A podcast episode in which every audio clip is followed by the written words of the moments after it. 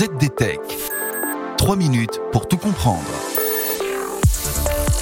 Bonjour à tous et bienvenue dans le ZDTech, le podcast quotidien de la rédaction de ZDNet. Je suis Guillaume Serriès et aujourd'hui, je vous explique pourquoi les résultats trimestriels de Google et Microsoft sont plombés.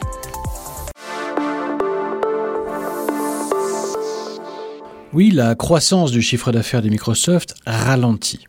Ce chiffre d'affaires n'est en croissance que de 11% pour le trimestre dernier. Reste que les activités de cloud computing de la société, c'est-à-dire Microsoft Azure, aident à compenser le déclin tout relatif de Windows. Le chiffre d'affaires de Microsoft Cloud a atteint 25,7 milliards de dollars au cours du trimestre, en hausse de 24% par rapport à l'année dernière. C'est plus de la moitié du chiffre d'affaires total de la société qui est en baisse par rapport à la croissance de 36% enregistrée au trimestre précédent. Alors pourquoi ce ralentissement après des années fastes marquées par le retournement vers le télétravail? Eh bien oui, le marché des PC est en déclin à présent. Les revenus de Windows sont en chute de 15%.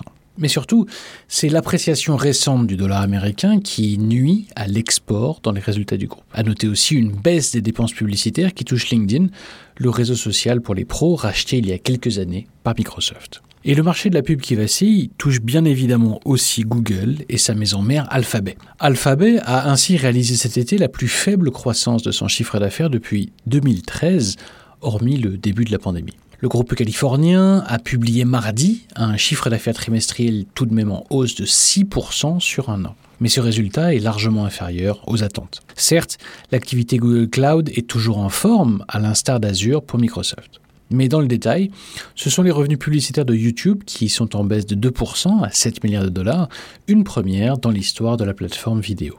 Alors oui, le marché de la pub est certes en contraction, mais il faut dire que la concurrence est rude.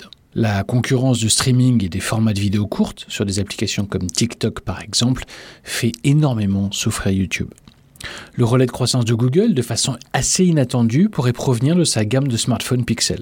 De juillet 2021 à juin 2022, la progression des livraisons de ces téléphones mobiles made in Google est de 129% sur un an selon les chiffres du cabinet Canalis. Mais le cœur de l'activité de Google reste évidemment la publicité, finement ciblée à très grande échelle. Et les perspectives en ce domaine ne sont pas folichonnes. Et voilà, on a normalement fait le tour du sujet. Pour en savoir plus, rendez-vous sur zdnet.fr et retrouvez tous les jours un nouvel épisode du ZDTech sur vos plateformes de podcast préférées. ZDTech. 3 minutes pour tout comprendre.